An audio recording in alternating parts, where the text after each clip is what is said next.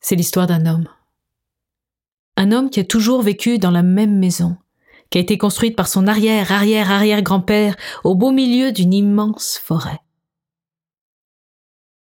Ça, c'est ce qu'on lui a raconté.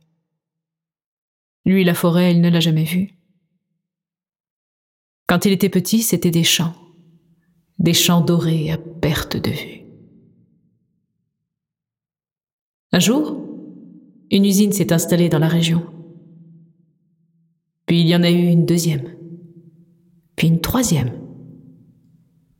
Et bientôt, les champs ont laissé la place à une zone industrielle. Quelque temps plus tard, un commerce a ouvert. Puis il y en a eu un deuxième. Puis un troisième. Et la zone industrielle est devenue un immense centre commercial. Et à un de ces commerces, un jour, on a ajouté un étage, puis un deuxième, puis un troisième, puis des dizaines. Et tout autour, c'est devenu une forêt d'immeubles. Mais notre homme, lui, il avait gardé sa maison, avec un petit terrain à l'avant. Et ce qu'il aimait plus que tout, c'était de sortir sa chaise longue et de faire une sieste au soleil. Mais à mesure que les immeubles gagnaient en hauteur, le soleil, lui, perdait du terrain. Alors chaque jour, il devait déplacer sa chaise un peu plus vers la droite et, un peu plus, et un peu plus jusqu'à se retrouver dos au mur. Ce jour-là, ce jour-là, il a plié sa chaise, il l'a jetée dans la remise, il est rentré chez lui, il a claqué la porte, et il a fermé chacun des sept verrous qui s'y trouvaient. il n'est plus sorti. Au début, il lui arrivait parfois d'écarter le rideau, de regarder dehors, mais ce monde-là allait trop vite. Alors il a cessé de regarder la fenêtre et il s'est assis dans son fauteuil et il a pris pour horizon la pendule du mur du salon.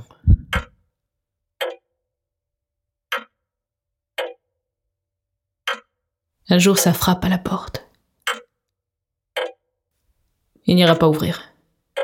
Sûrement un colporteur qui veut lui vendre quelque chose. Ça frappe une deuxième fois. Il ne bouge pas plus. Ça frappe une troisième fois. Il se lève, descend le couloir et s'approche de la porte comme si c'était une bête endormie. Il peut sentir la présence de l'autre qui est juste là derrière. Il défait les sept verrous. Et il ouvre.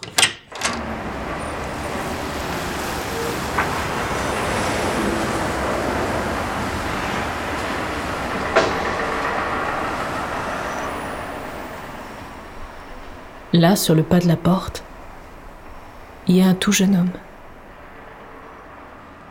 Un tout jeune homme un peu trop grand, un peu trop maigre. À ses mains, de tasses fumantes. Il est venu de loin, de très loin, pour partager avec lui une simple tasse de thé.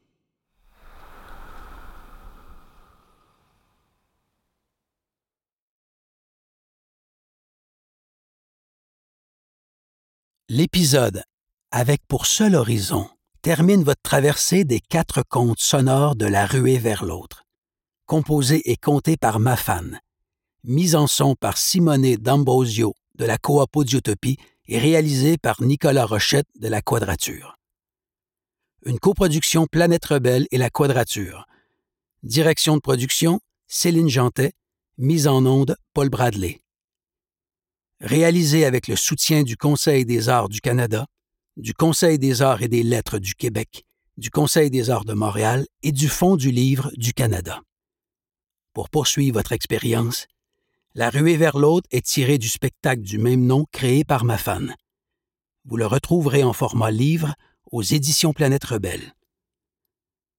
Pour d'autres contes sonores, suivez Planète Rebelle et la Quadrature sur vos applications balado préférées.